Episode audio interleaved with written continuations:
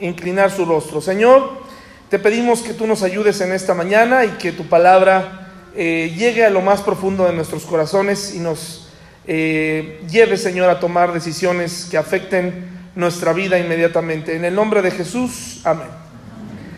Hermanos, en la Biblia, en algunos momentos nos damos cuenta que eh, hay dos ideas que se contraponen. Así como usted conoce el bien y el mal, en la Biblia hay varias imágenes que se contraponen y que nos dan ilustración de lo que Dios quiere para cada uno de nosotros. Eh, por ejemplo, la mayoría de ustedes sin duda ha conocido la historia de Abel y Caín, ¿verdad? Estas dos historias, ¿qué sucede con ellas, hermanos? Se contraponen y representan diferentes, eh, para los que somos cristianos de hace mucho tiempo, eh, sabemos que eh, todavía muchos de nosotros o de lo que se está buscando es que no tengamos esa naturaleza caída de Caín, ¿verdad? Luchamos contra ella y contra los frutos. Usted recordará que Caín mató a quién? A Abel. Y si habláramos así como de una manera más ilustrativa, pues en muchas ocasiones esa naturaleza perversa de Caín eh, termina por matar la personalidad o, la, o, los frutos o una, una, personalidad como a Dios le agrada, una, una, una, vida limpia, una ofrenda agradable a Dios como lo representa Abel. Usted recordará que esto ocurrió eh, en la primer familia que hubo, que hubo sobre la tierra, ¿verdad? Eh, hay muchas explicaciones para los que leen Génesis y dicen, a ver, ¿cómo es posible que si, que si Caín fue expulsado, encontró una pareja en otro lugar y, y entonces, ¿qué quiere decir? Eh, que había otros y, y ya por eso ya no creo en la Biblia y ya por eso empezamos a tener problemas, ¿verdad? Bueno, es una pregunta muy normal, ¿de dónde surgieron los demás? Y, y, esa es una explicación muy sencilla. Recuerde que en aquel entonces eh, los humanos vivían, ¿cuánto tiempo hermanos? Según la Biblia. Adán tenía cuántos? 900 años, lo cual, acuérdese que la Biblia se centra en la historia y en una línea que apunta al Salvador. ¿Sí? Por eso es que muchas historias nos hablan de personajes específicos y aquí la historia de, de Abel y Caín pues se centra en esa familia, en esa familia. Ahí, ahí, Dios quiere que nos centremos y estudiemos a esa familia. Entonces podemos notar que efectivamente Caín fue exiliado y encontró una, una esposa y en fin fundó, o se fundó una civilización, etc. Pero la enseñanza ahí es que Dios pidió ofrendas, ¿verdad? Dios pidió ofrendas y una de esas ofrendas estaba equivocada. ¿Por qué? Porque brotó de un corazón caído, un corazón egoísta, un corazón que que no quería agradar a Dios. Y por otro lado, tenemos, hermanos, una ofrenda que fue agradable a los ojos de Dios porque fue sacada de un corazón humilde y un corazón limpio. Entonces aquí se nos ejemplifica perfectamente las dos naturalezas que para los que venimos eh, seguido a la iglesia nos damos cuenta. Imagínense en nuestra familia, hace poco el miércoles les mencionaba a las personas que asistieron a la célula que la espiritualidad no es unitalla. Es decir, eh, cada uno de nosotros tiene una relación personal con Dios. No podemos buscar que la iglesia sea homogénea.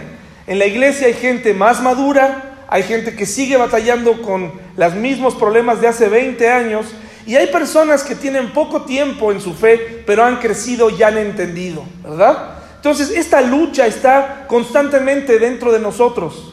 Esta, esta lucha de poder dentro de nosotros. Esa, esa, naturaleza caída, esa naturaleza de Caín, brota eh, continuamente en nuestro hogar. Brota continuamente en nuestra vida. Sale lo peor de nosotros o lo mejor de nosotros si nos dejamos guiar por el Espíritu Santo. Todos hemos escuchado la comparación de el hombre nuevo y el hombre viejo. ¿Cuántos hombres nuevos estamos aquí? ¿Cuántos hombres y mujeres nuevos estamos aquí? A ver, vamos a levantar nuestra mano. ¿Cuántos somos nuevos? Bueno, este, ojalá que entonces estemos viviendo como gente nueva, porque fuimos llamados a ser personas nuevas, no aparentar cosas eh, buenas, sino verdaderamente a dar frutos verdaderos de arrepentimiento.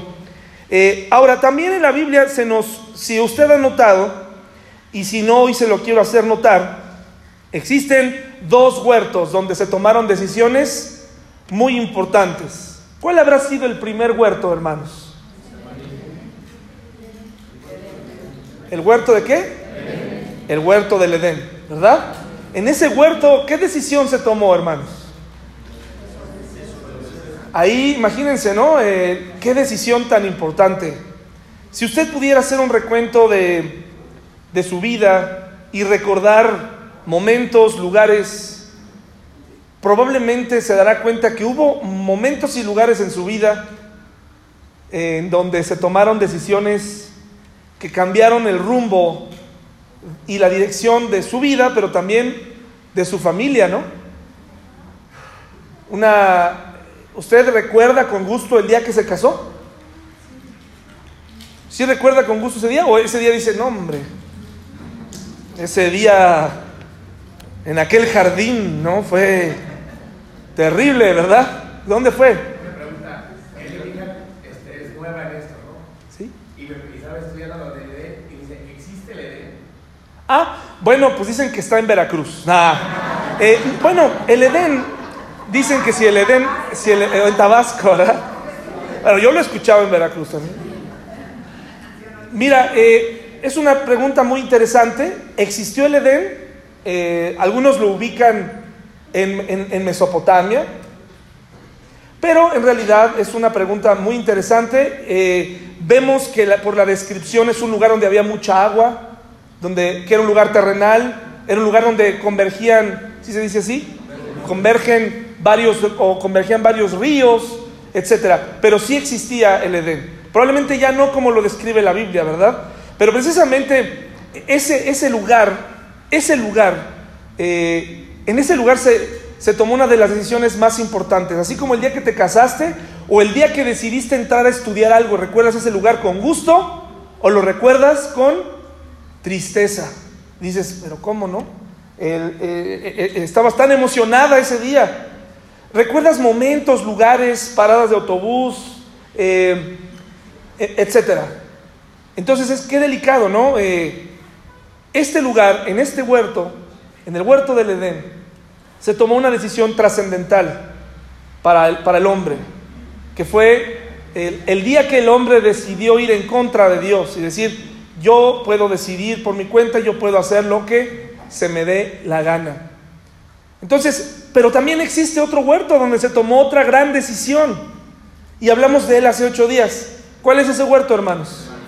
El huerto del Getsemaní, la prensa de, aceite, donde Jesús eh, voluntariamente ahí estaba, se estaba debatiendo, ¿no? Estaba él eh, con mucha convicción de ir a la cruz, pero a la vez con temor y con ansiedad. Pero ¿qué hizo el Señor? Dijo, yo iré, yo voy a dar ese paso, a pesar de, estar en agonía y de eh, sudar gotas de sangre. Es, sudar gotas de sangre no es porque fuera Jesús en sí, sino porque es un evento que puede ocurrirle a cualquier persona que está bajo mucha presión. Algo estaba pasando en la vida de Jesús, que estaba sudando. No fue un milagro, fue algo normal, porque Él es 100% Dios, pero también 100% hombre. Él vivió, Él rechazó, Él rechazó el vinagre con esa especie de anestesia la primera vez, porque Él quería vivirlo conscientemente. Él, la primera vez que le acercaron rumbo al Golgota esa esponja, Él dijo, no, yo quiero esto, esto lo voy a afrontar, ¿verdad? Tal cual, sin adormecimiento. Y ahí tenemos el huerto del Edén y el huerto del Getsemaní, lugares donde ocurrieron cosas trascendentales. Por ejemplo, eh, ¿tú recuerdas el, el, día en el que aceptaste a Cristo, en el que le dijiste al Señor, ven a mi vida? ¿Sí lo recuerdas?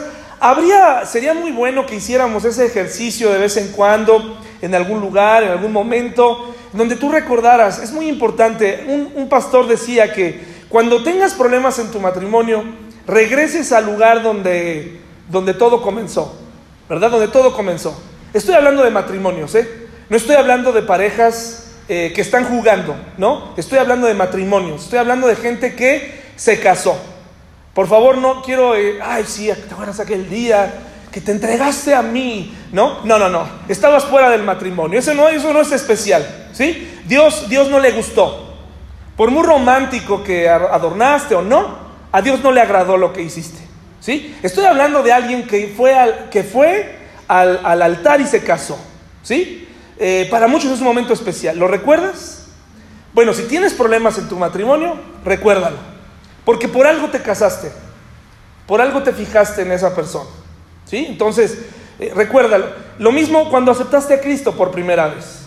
¿No? Eh, porque hay quien lo acepta varias veces, pero recuerde que es una decisión única en la vida. ¿Cómo fue ese momento? ¿Cómo lo recuerda? ¿Cómo estaba alrededor? ¿Qué sucedía? ¿No? Es, un ejercicio interesante. ¿Y qué sentías? ¿Y qué, y qué, qué te movió a hacer? ¿Y, querías eh, testificar? Y te das cuenta que ahora las cosas son diferentes. Ahora ya estás harto, estás cansado, es monótono. Pero ¿cómo fue el primer día en el que escuchaste y comprendiste? ¿Verdad? Y te das cuenta que no fue Dios, sino fuiste tú el que fuiste matando ese, ese, ese recuerdo, esa vivencia. El Espíritu Santo que mora en ti se fue apagando dentro de ti porque elegiste otro tipo de emociones, otro tipo de, vida, ¿no? Bueno, recuerda, lo hace ese ejercicio cuando sientas que, qué bárbaro, ¿no? Esto me está saliendo mal, mi esposa ya no la soporto, mi esposo no lo soporto, mi relación con él. Recuerda cómo empezó todo, ¿sí? Recuerda cómo empezó todo. Antes de que empezara a haber problemas con los hermanos de la iglesia, antes de que empezaras a, tener, a te dieras cuenta cómo es la realidad en las iglesias, porque mucha gente idealiza las iglesias, ¿no? Piensa que en la iglesia nunca vas a tener problemas, que en la iglesia todo va a salir bien, que toda la gente es súper amable, que, que no hay problemas. Hermanos, si yo le contara la cantidad de cosas que se descomponen, una se arregla, otra se descompone, pero somos humanos. Y estamos aquí, hermanos, porque necesitamos un Salvador. Entonces, bueno, la Biblia también nos presenta dos caminos, ¿verdad? ¿Sí o no, hermanos? Uno, ¿cómo es? A ver, uno, ¿cómo es? Uno es ancho y el otro es angosto. ¿Y cuál es el que lleva a la salvación? Es el angosto. ¿Y cuál es el que lleva a la perdición, hermanos? El ancho, el que es más popular, el, el, donde todos eh, iríamos por el que es más fácil. El camino que lleva a la salvación es angosto. Y nos habla de, una, de dos puertas, ¿verdad? ¿Cómo son esas puertas, hermanos? Igual, ¿verdad? Igual, una pequeña y una ancha.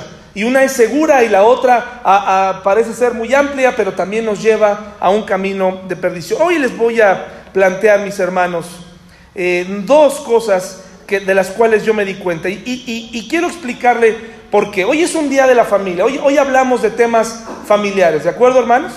Hoy hablamos de temas que impactan a nuestra familia. Y al principio yo estaba preparando un tema, un tema que, se iba a llamar tres, tres cosas o tres elementos para no perder a tu familia. Tres elementos. Pero entonces, en el camino, en el, en el, en el proceso de, de preparar esa predicación, me di cuenta que aún no estoy preparado para hablar de ese tema, por lo menos este fin de semana. Hay que dejarlo a un lado y hay que atender lo que es importante. Porque a veces, a lo mejor si usted piensa que, que, en mi familia todo va bien, no es así. En ocasiones hay problemas. Soy muy feliz. Paola dice también que es muy feliz, si no pregúntele al final. Pero también hay conflictos, hermanos. Y hay conflictos que tienen que cambiar el rumbo de lo que vas a decir. ¿Sabes por qué? Porque primero tienes que vivirlo. Primero tienes que ponerlo en práctica antes de venir a decirlo aquí como si verdad, verdaderamente uno lo comprendiera. Y por eso es que me llevó a este punto. Y por eso el, el cambio, porque me doy cuenta, mis hermanos, que aún hay en mí bastante egoísmo y espero podértelo transmitir en esta mañana. Vayamos a Juan 13, por favor. Juan 13. Juan 13, mis hermanos, por favor. Y voy a hablarte de dos vasijas, dos recipientes de agua. Dos recipientes de agua. ¿Qué, podrá significar esto, verdad? Dos recipientes de agua diferentes, usados por distintas personas. ¿Alguien tiene alguna idea de qué, de qué recipientes me estoy refiriendo? que puedan aplicarse a nuestra familia, que podamos aplicarlos? Bueno, espero poderlo transmitir el día de hoy. Juan 13, ¿ya lo tenemos? En este pasaje usted encontrará un título que dice, ¿qué dice? Jesús lava los pies.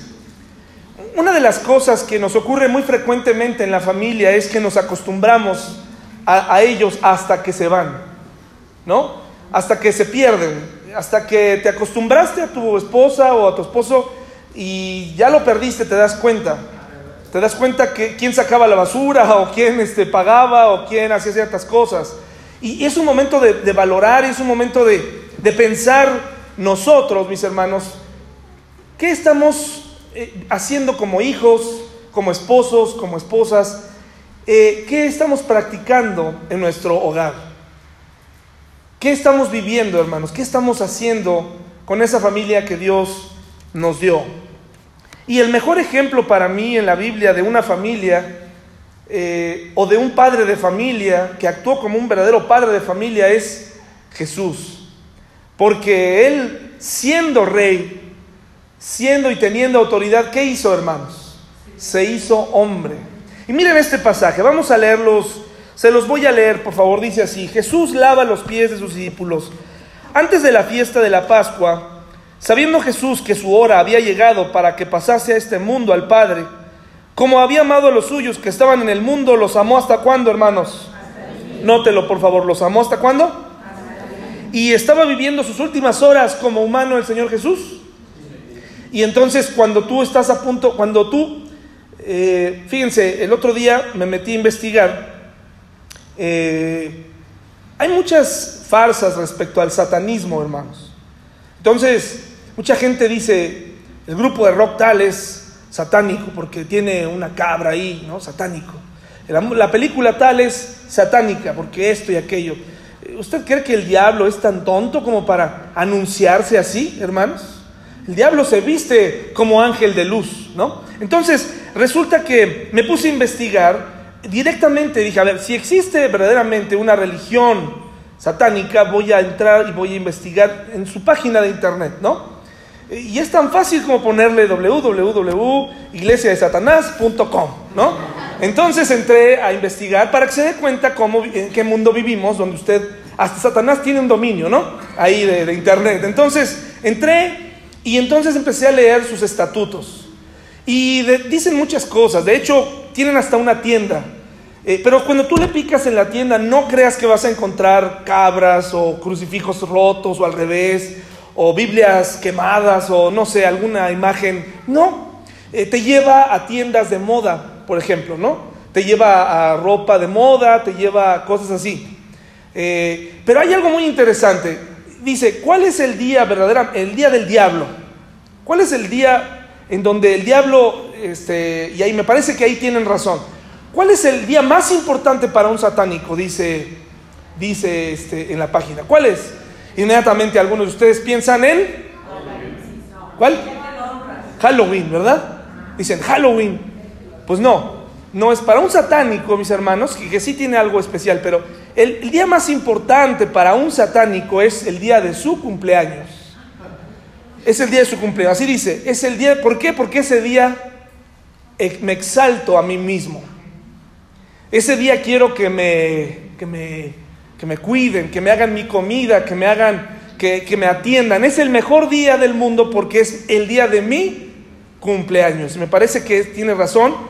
Eh, para un satánico, eh, para un cristiano debería ser un día de acción de gracias, el día de mi cumpleaños. Pero para una persona satánica, según esta página, es el día de su cumpleaños, porque ese día él se enaltece como hombre. Jesús está viviendo sus últimos momentos y no quiere ser consentido. Jesús no quiere ser tratado bien.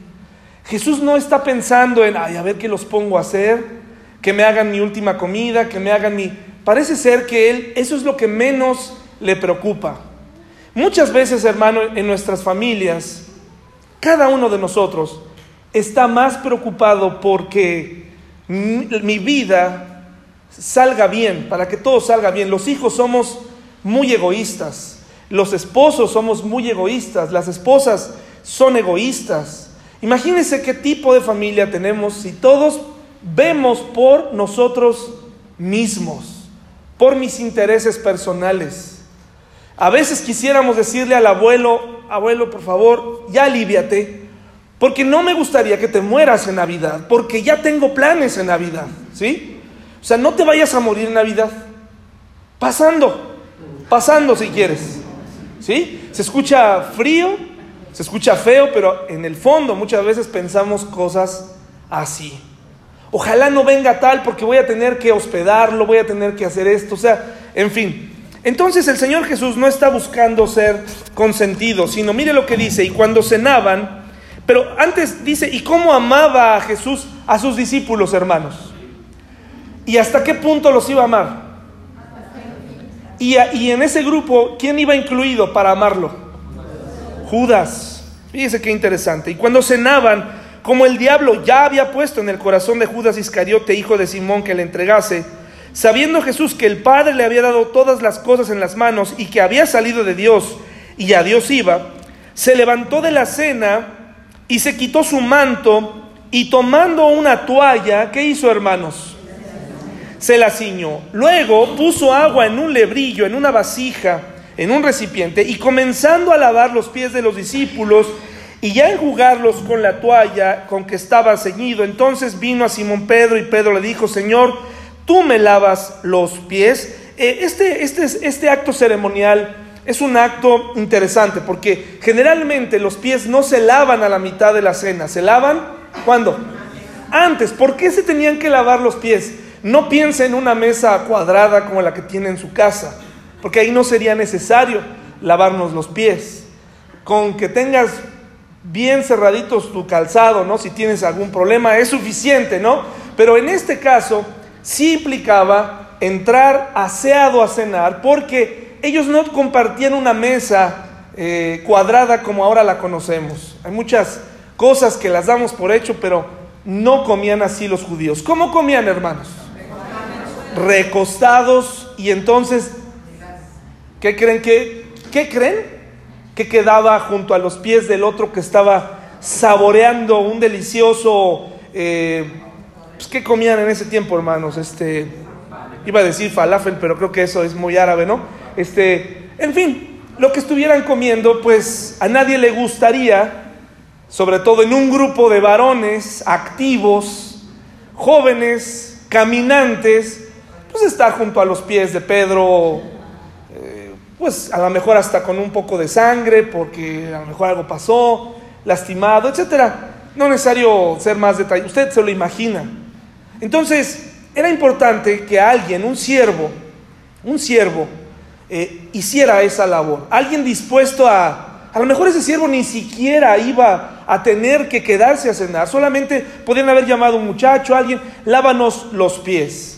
Pero Jesús deja que la cena transcurra y se da cuenta que nadie en ese lugar iba a, tener la atención de levantarse. Y, lo dejó, si se fija, dice que durante la cena nadie parecía ni siquiera tener ese, ese deseo por lavarle los pies a él, sino que todo el mundo estaba pensando en, ah, ya por fin, vamos a cenar, ojalá ya no pase nada, ojalá que ahorita no vengan a molestarnos, ojalá que lo que ha dicho Jesús no se cumpla, de que lo van a arrestar y que no sé qué, y que yo lo voy a negar, ojalá que eso no pase y vamos a cenar tranquilos. Pues entonces dice, luego puso agua en un lebrillo y comenzando a lavar los pies de los discípulos y a enjugarlos con la toalla con que estaba ceñido, entonces vino a Simón Pedro y Pedro le dijo, Señor, ¿tú me lavas los pies? Respondiendo Jesús y le dijo, lo que yo hago tú no lo comprendes ahora, mas lo entenderás después. Pedro le dijo, ¿no me lavarás los pies qué? ¿Y por qué dijo este, esto Pedro, hermanos? Es el clásico pretexto de, eh, si yo no lo hice por ti, tú no tienes que hacerlo por mí. Si yo no lo hice por ti, ¿por qué lo haces? Es, son de esas cosas que duelen, ¿no? Que, que a veces le, no queremos recibir ayuda para no tener que darle las gracias a alguien, ¿no? Para no tener que deberle a nadie. Así somos, no quiero deberte, no me ayudes, yo puedo solo. Si yo no te los lavé siendo quien eres, ¿por qué me los lavas tú a mí? Por eso dice el Señor, tú no lo entiendes ahora, pero lo entenderás después. Y dice, eh, Pedro le dijo, no me lavará los pies jamás. Jesús respondió, eh, pues yo lo que hubiera hecho en el lugar de Jesús, hubiera dicho, ah, bueno, pues unos pies menos y me paso a otros. Y es tu problema. Pero Jesús estaba decidido a amar a Pedro hasta, hasta qué límite, hermano. Hasta el final, aún teniendo que explicarle que tenía que lavarle los pies. Qué interesante. Dice, Pedro le dijo, no me lavarás los pies jamás. Jesús le respondió, si no te lavare, no tendrás parte conmigo. Le dijo Simón Pedro, Señor, no solo mis pies, sino también las manos y la cabeza. Jesús le dijo, el que está lavado no necesita sino lavarse los pies, pues está todo limpio y vosotros limpios estáis, aunque no todos, porque sabía quién le iba a entregar, por eso dijo, no estáis limpios todos. Y probablemente esta parte la dijo justo a lo mejor cuando ya estaba lavando los pies de Judas y dándole la oportunidad a Judas de decir, ¿seguro que te sientes limpio? ¿Seguro que lo que estás haciendo está limpio? ¿Seguro? Mira cómo estoy lavando tus pies, ¿estás seguro? Pero él ya estaba decidido a finiquitar su plan. Entonces, eh, vemos cómo les lava los pies de una manera impresionante. Y lo hizo, hermanos, a pesar de las circunstancias, a pesar de los problemas, a pesar del estrés que sin duda ya empezaba a sentir, ¿verdad? La ansiedad. Lo hizo a pesar de que había un traidor en el grupo. Es fácil cuando en la familia tienes a alguien con el que no te llevas bien. Es fácil, hermanos. Es fácil cuando tienes problemas continuos con tu esposo y, ahora viene Navidad. ¿Es fácil, hermanos? No es fácil. Eh, lo hizo a pesar del traidor, lo hizo a, pesar de este hombre arrebatado que delante de todos, eh, pues fue un momento seguramente incómodo, ¿no? ¿Se imagina qué hizo Pedro? ¿Qué se imagina que hizo Pedro? Pues él se paró, ¿no? El clásico aspaviento extraño, incómodo, donde probablemente hasta se paró y del otro lado, a mí no me vas a lavar los pies y los escondió, ¿no? Que hasta un poco extraña la situación. Pues con mucha paciencia Jesús le dice, tengo que lavarte los pies. Los sirvió, los toleró y los soportó, hermanos, ¿hasta cuándo? Hasta el fin. Y usted dirá, sí, pero pues era Jesús. ¿Yo qué necesidad tengo de estar soportando a este, ¿no? O a esta mujer. Bueno, hermanos, fuimos llamados a ser siervos. Fuimos llamados a vivir para los demás. Fuimos sacados de una filosofía, se supone, en donde yo tengo que ser servido. Ahora hemos aprendido que tenemos que servir. Y si no estamos sirviendo en nuestra familia, si no estamos viendo por los demás, entonces estamos haciendo algo más. Si las conversaciones se tratan de ti, de tus planes, de tus sueños, si tus papás están, ya no saben qué hacer, hace poco me llamó un papá, yo atiendo papás en donde trabajo, y me dijo, ya no sé qué hacer con mi hijo, pero se empezó a sincerar como si el tipo detrás del, del, teléfono pudiera resolver su problema.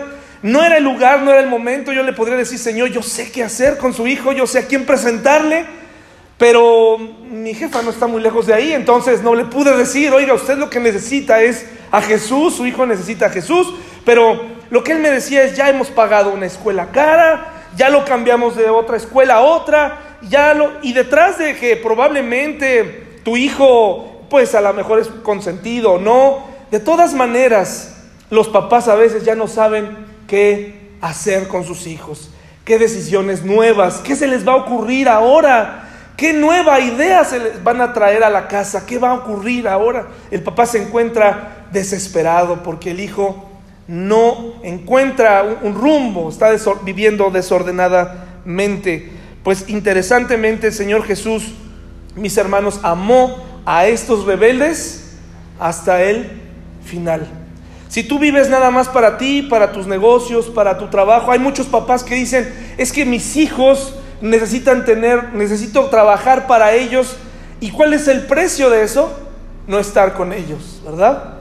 Y entonces habría que sopesar si eso es verdaderamente lo que quieres, desaparecer de su vida totalmente o aparecerte y o hacerte presente en su vida y tal vez tener una vida diferente. ¿Qué, qué eliges, verdad?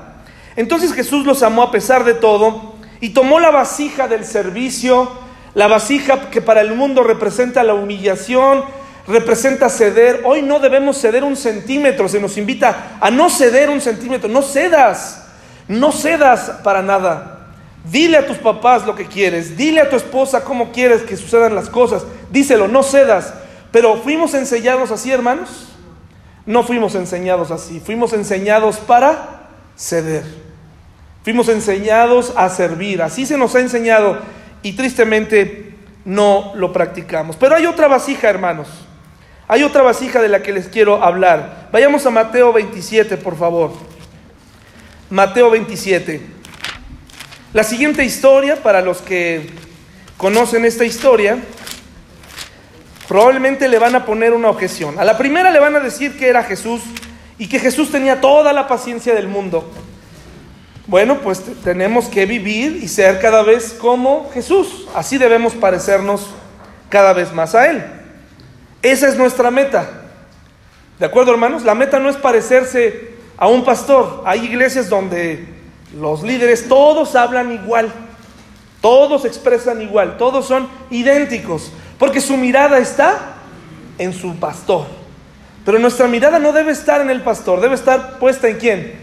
En Jesús, en Él y cómo actuaba y cómo se comportaba. Él eligió la vasija de la humildad y del servicio. Mateo 27, habrá algunos que me van a decir, bueno, es que este personaje, ¿quién es este personaje? Pilato. No era cristiano David, no aplica porque no era cristiano y el Espíritu Santo de Dios no moraba en él. De acuerdo, de acuerdo, pero no me vas a dejar mentir, muchas, muchos de nosotros, muchos de nosotros que somos cristianos, hemos llegado a actuar, actuar como este hombre. Es cierto, no podemos eh, decir que él podía tener o que él, tuvo la opción de decidir y al final decidió mal, pero vamos a estudiar aquí la historia. Dice, venida la mañana, todos los principales sacerdotes y los ancianos del pueblo entraron en consejo contra Jesús para entregarle a muerte. Y lo llevaron atado y le entregaron a Poncio Pilato, el gobernador. Y vamos a leer este pedacito, mire. Entonces Judas, el que le había entregado, viendo que era condenado, fíjense qué interesante, Fíjese, por favor, devolvió arrepentido las 30 piezas de plata a los principales sacerdotes y a los ancianos, diciendo, yo he pecado entregando sangre inocente, mas ellos dijeron, ¿qué nos importa a nosotros? Allá tú. Y arrojando las piezas de plata en el templo, salió y fue. ¿Y qué pasó con él? Y se ahorcó. Y no lo digo a manera de broma, no lo digo a manera para que se ría, sino para la manera trágica. Recientemente había sido lavado de sus pies pero no le pareció a él suficiente. Él continuó con su plan y terminó ahorcado, terminó ahorcándose, se, se suicidó, ¿verdad? En el versículo 11, Jesús pues estaba en pie delante del gobernador, que es Pilato. Para llegar a esta posición, mis hermanos, de gobernador, costaba mucho llegar. Una persona que se hacía cargo de una provincia en Roma le costaba mucho. Eh, tenía que tener ciertas credenciales. No se descarta para nada la corrupción, la compra del puesto. Es algo que en México no, no conocemos, hermano. Estamos totalmente ajenos a la corrupción en México. Yo, cuando digo corrupción hasta me siento mal. Digo, ¿qué será eso? No, no hay corrupción en México. Bueno, le voy a explicar qué es la corrupción. ¿no? La corrupción es cuando tú le das a alguien o, algo, un, se le llaman eh, pues sobornos, cuando aceptas una forma de vida, incluso cuando guardas silencio para recibir un beneficio, para obtener algo más rápido. En, Roma también ocurría, pero para llegar a este tipo de lugares, a este sitio, pues tenías que haber hecho favores tú también, tenías que haber aceptado ciertas cosas y aceptar trabajos como este, trabajos sucios. Pilato estaba ahí y dice, se le preguntó diciendo, ¿eres tú el rey de los judíos? Y Jesús le dijo, ¿qué? Tú lo dices. Y siendo acusado por los principales sacerdotes y por los ancianos, nada respondió. Pilato es una figura de autoridad. Los judíos eh, querían que el pueblo romano eh, matara a Jesús. Querían lavarse las manos. Querían echarle la responsabilidad. Eh, Pilato podía decidir si él hubiera querido. Pero la presión social, la, presión del puesto, Hoy en día, hermanos, eh, tenemos una presión, sobre todo los jóvenes, por llegar a ser alguien en la vida, te dicen, ¿no? Tenemos que llegar a ser algo o alguien en la vida. Si eres cristiano de veras, yo te quiero decir, no necesitas un título para ser alguien en la vida. No necesitas un montón de dinero para ser alguien en la vida. Si esa es tu meta, algo, algo, anda, algo anda mal. Porque piensas en función de números y de resultados. Y qué bueno que Dios no piensa así, porque entonces si viera en base y pensara en base a resultados y a estadísticas y a números, entonces estarías perdido. ¿Sí? De plano tú y yo no tendríamos ninguna opción. Si llevara un conteo de nuestros pecados, entonces de plano te diría, ¿sabes qué, mi amiguito? Eh, tú sí de plano, mira, ni te formes. Directo al infierno, así de sencillo, ¿eh? O sea, si, si pensara así Dios, como tú y yo pensamos, en términos de dinero, en términos de números, no estaríamos aquí. No te estoy invitando a no estudiar, lo que te estoy invitando es a que te des cuenta que tú ya eres alguien en quién? En Cristo. Y hay personas que no pueden superar no tener dinero para, para hacer lo que otros hacen. No lo pueden superar. No pueden superar de dónde nacieron y de dónde vinieron. No lo pueden superar. Y si les preguntas, te van a negar que vivieron en cierto lugar. ¿Sí? No, no, no, yo no, yo no soy de allá. Yo hablo inglés y hablo un poco de un idioma y tengo y aquello y queremos presentarnos delante de la gente como para que nos tomen en cuenta. Yo tengo valor, soy bilingüe, soy trilingüe, sé hacer dinero, aunque no nos expliques cómo, ¿no? Pero tú, esas son tus credenciales, ese es tú, lo que te hace valor. La mujer, ¿cómo, ¿cuál es el valor de una mujer hoy, hermanos? ¿Cómo dicen que tiene que ser hoy una mujer? El empoderamiento de una mujer hoy en día consiste, por cierto, ya me quitaron de Spotify y probablemente será por esto. Yo creo han de decir, este, dice muchas cosas que no, no van con Spotify porque ya no me encontré el otro día. Entonces, eh, pero ¿cómo se empodera a la mujer hoy? Ah, enséñalo que tienes, ¿no? Muestra al mundo lo que tienes. ¿Eso es el valor que tiene una mujer, hermanos? Modela tus bolsas, modela tu nuevo peinado, tus nuevas sombras, tu nueva modela, porque eso es lo que te da valor. Eso no te da valor, en el mundo lo piensan. Pero en la iglesia, hermanos, ¿qué le da valor a una mujer? ¿Qué le da valor, hermanos? Sí, es Cristo, pero ¿qué hizo Dios por ti? Tienes mucho valor. ¿Te acuerdas lo que dije hace ocho días? Dios no nos ve como medios Dios es santo con y sin nosotros. Dios es grande contigo y sin mí. Dios es poderoso contigo y sin mí. Dios es magnífico contigo y sin mí. Pues ese Dios magnífico y grande ha hecho, ha hecho que nosotros seamos su misión. Somos un fin y quiere salvarnos. Así que no te dejes acomplejar por, lo que te digan los demás. La posición que tenía Poncio Pilato era muy importante porque él, estaba en medio, pero él podía decidir.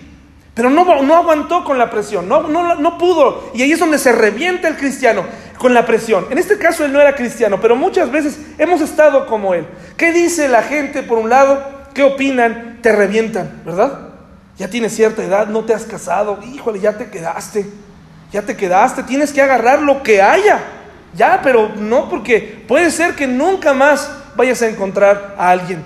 Tranquilo, tranquilo. Joven, así, yo estuve como tú. Yo pensé, dije, no, no, no, yo aquí, yo de aquí me agarro porque puede ser que nunca alguien se vaya a fijar en mí. De aquí me agarro y, y me voy a seguir. No, no, no te creas eso.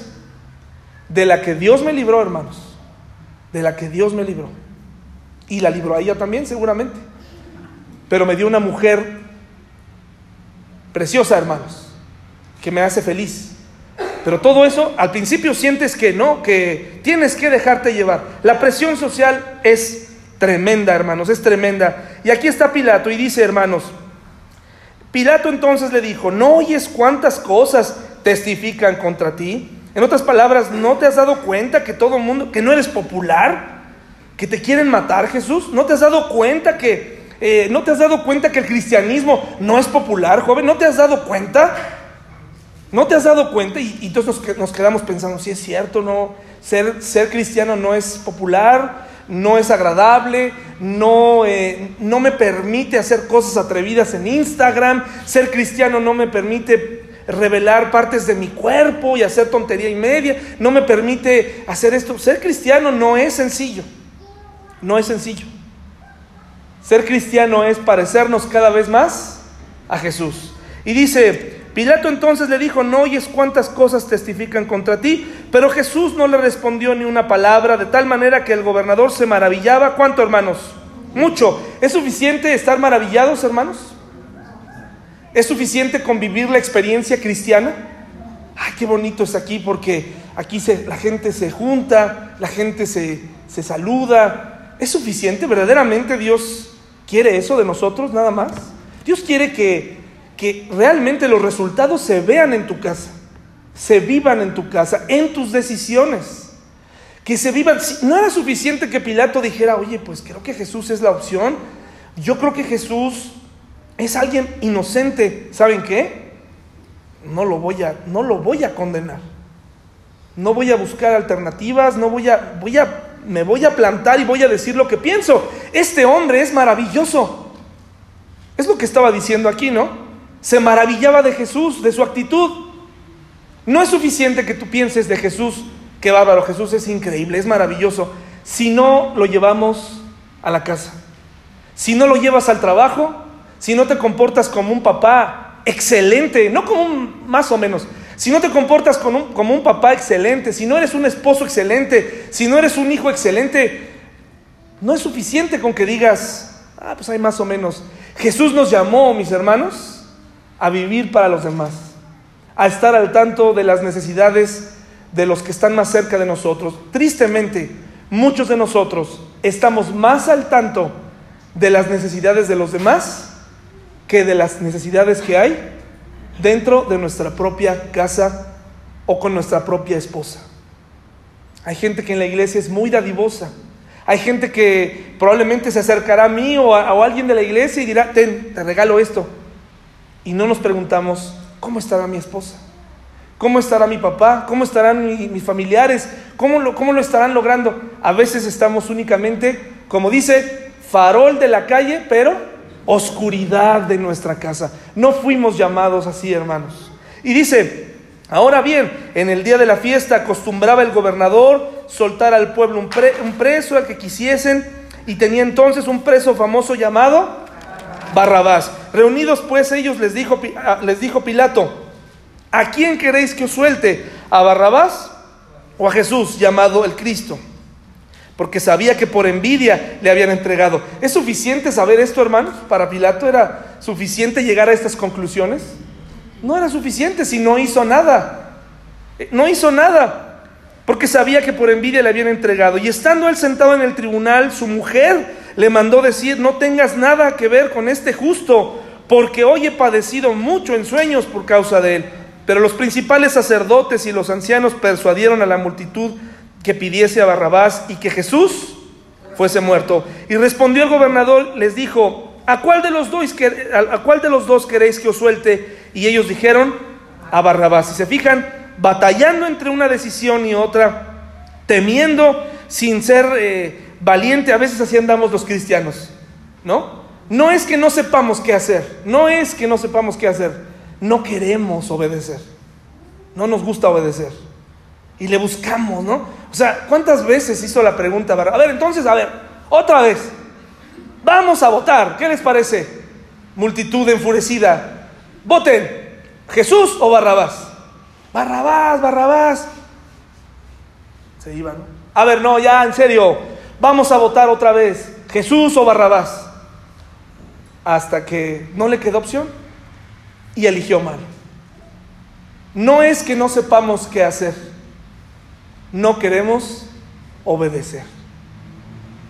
queremos quedar bien con los demás. No es que la voluntad de Dios sea complicada. No es que la voluntad de Dios esté oculta, que sea difícil de descifrar, que tengamos que leer la, Biblia a la luz de la luna, eh, con un conjuro para que se ilumine lo que tenemos que hacer.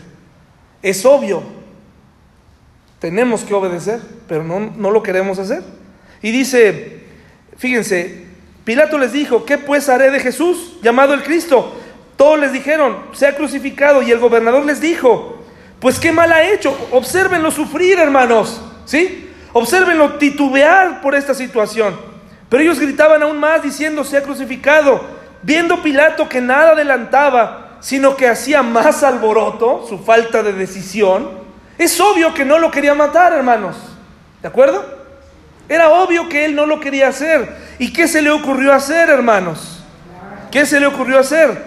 Dice, tomó agua y se lavó las manos delante del pueblo diciendo, inocente soy yo de la sangre de este justo, allá vosotros. Y de ahí viene el famoso dicho, ya te lavaste las manos, ¿verdad? Pero hermanos, sus manos siguieron sucias. ¿Qué significa lavarte las manos? Significa, pudiste haber hecho lo correcto y no lo hiciste. Eso significa. Pudiste haberlo hecho. Entonces lo que te estoy tratando de decir es, no te laves las manos de tu esposa, de tu matrimonio pasado. No te laves las manos y digas, ya mis hijos son grandes. Ya saben lo que tienen que hacer. Ya no es necesario mi figura paterna. Me lavo las manos. No, no te laves las manos. Mis abuelos ya están grandes. Ya casi no me escuchan. ¿Para qué los visito? Me lavo las manos. Mi esposa, pues todavía puede ella, ella, a ella le vamos a asignar la educación del hogar. Me lavo las manos. Es, es culpa de ella que nuestro matrimonio esté, esté como está. ¿Es verdad eso, hermanos? ¿Es verdad que podemos culpar a alguien? ¿Es verdad que alguien verdaderamente hizo lo posible por no divorciarse? ¿Conocen a alguien que verdaderamente dijo, no, no te voy a dejar ir porque te amo, no, me, no estoy loco, me enamoré de ti, sí, resultaste difícil, pero yo también, yo también soy complicado, yo también, tal vez más complicado que tú, pero es suficiente con llegar a esa conclusión. Me lavo las manos de mis hijos. No, mis hijos ya no, ya. Al fin, no, hermanos, no fuimos llamados así. lavarse las manos significa sencillamente haber podido cambiar el rumbo de una decisión.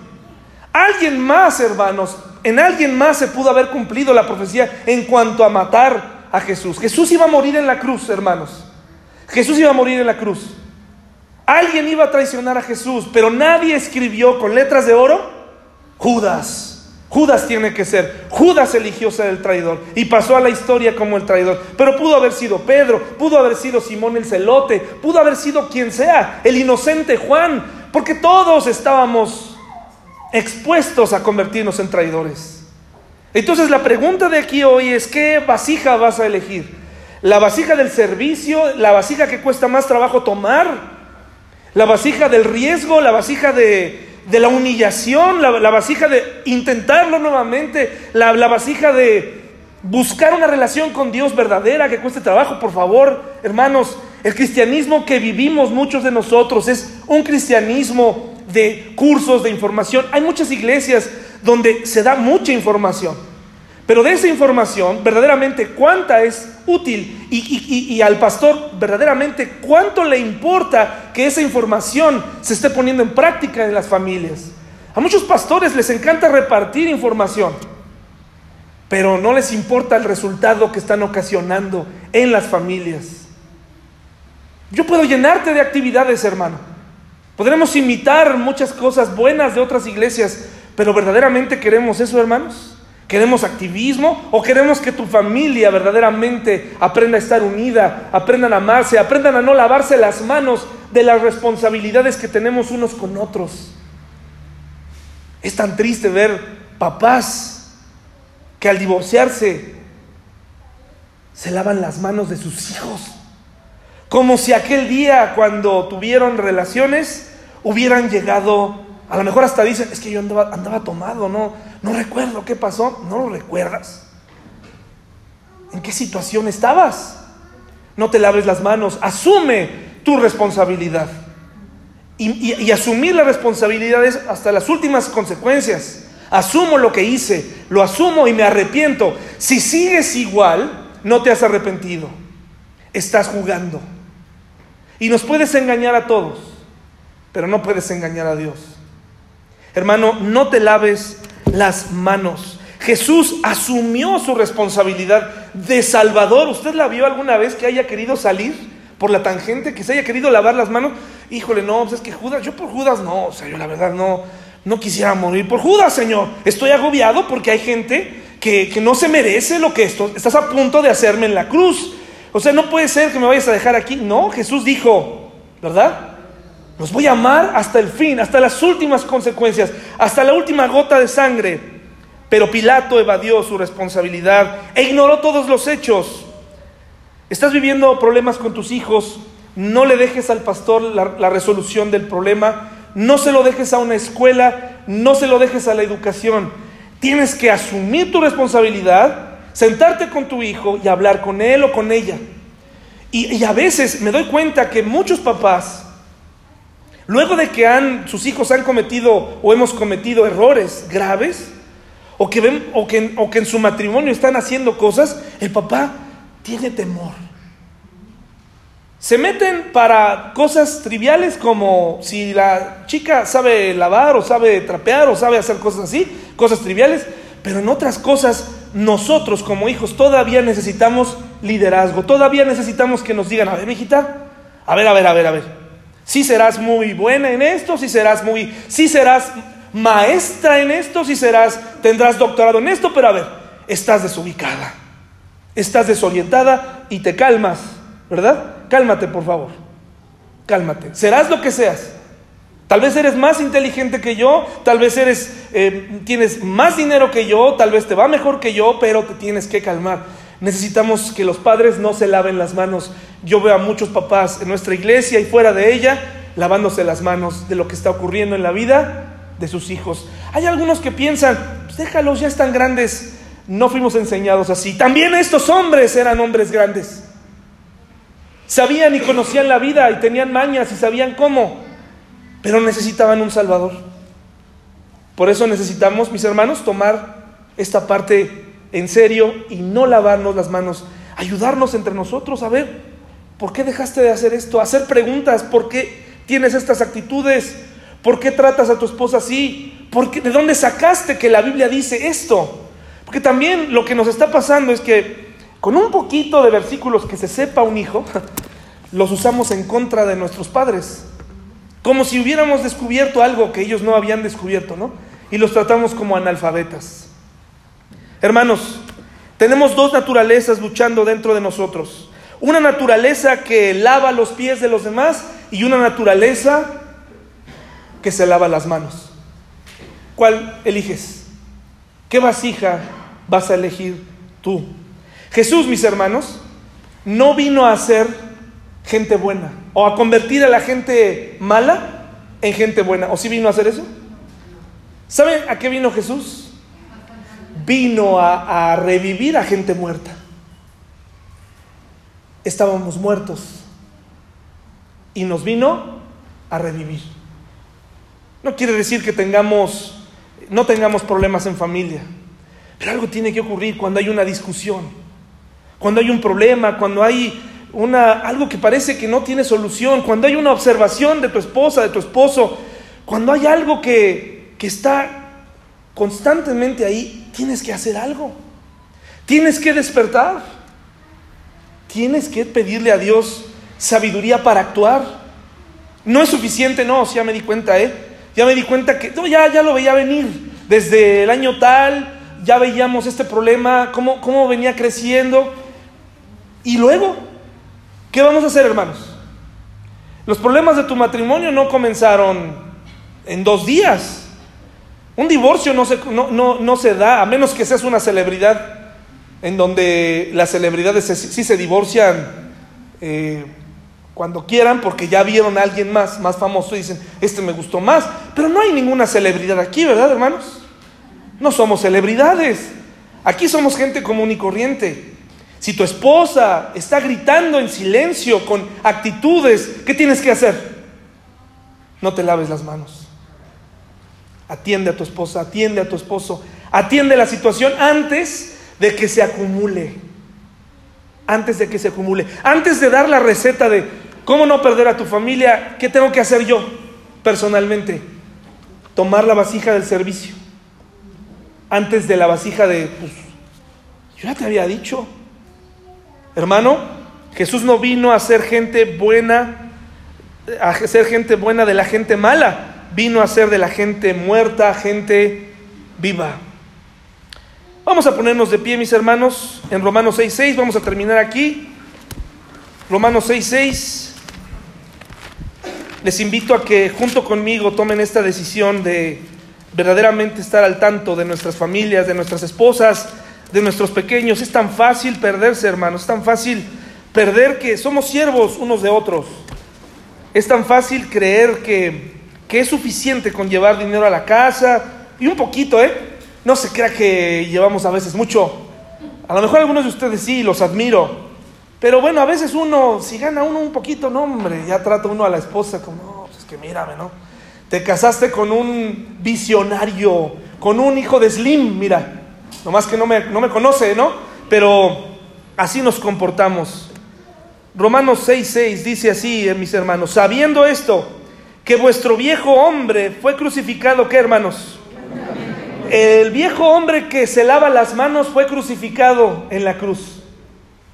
Y entonces ahora qué somos? Para que el cuerpo del pecado sea destruido a fin de que no sirvamos más al pecado y aprendamos a tomar la vasija del servicio. A los hijos que, están, que estamos aquí nos toca servir a nuestros padres. Nos toca obedecer a nuestros padres. Nos toca preguntarnos, ¿qué estoy haciendo mal? ¿Por qué no me está quedando clara la lección? ¿Por qué les estoy metiendo en tantos problemas? ¿Por qué tanta insistencia en que ya haga las cosas bien? Pues yo creo que yo creo que hay que pensar qué estoy haciendo, ¿verdad? ¿Qué estoy haciendo mal como hijo? Tienes que enfocarte y pensar a dónde estás llevando, qué estoy haciendo como papá, como esposo, qué estoy haciendo yo como el amante de mi esposa, como amante de mi esposa. ¿Qué estoy haciendo yo? Ando buscando otras mujeres, ando buscando otras cosas. ¿Por qué? Tengo a mi esposa en mi casa, ¿verdad? ya me lavé las manos. Pues ahí está, pues, pues parece que es feliz. ¿Qué estoy haciendo con mi esposo? Ya le hablas como se te da la gana hablarle. Hay parejas que se hablan terrible, hermanos. Se amenazan, se dicen de todo. Duermen en camas separadas. Pero eso sí, vienen a la iglesia. vienen a la iglesia y dice uno, pues uno se entera, hermano, ¿no? Uno se entera de eso y dice uno, híjole, ¿cómo te puedo ayudar para, para que puedas entender que si, si tus hijos no lo ven, lo van a repetir? Y lo van a repetir y un día tus hijos ya no van a venir a la iglesia y será el fin de nuestra iglesia porque ¿a quién le vamos a hablar? Los daños colaterales son muy grandes, hermanos. Vasija del servicio o vasija de soberbia. ¿Cuál te gusta, hermano? Escógelo. Señor, muchas gracias por este día.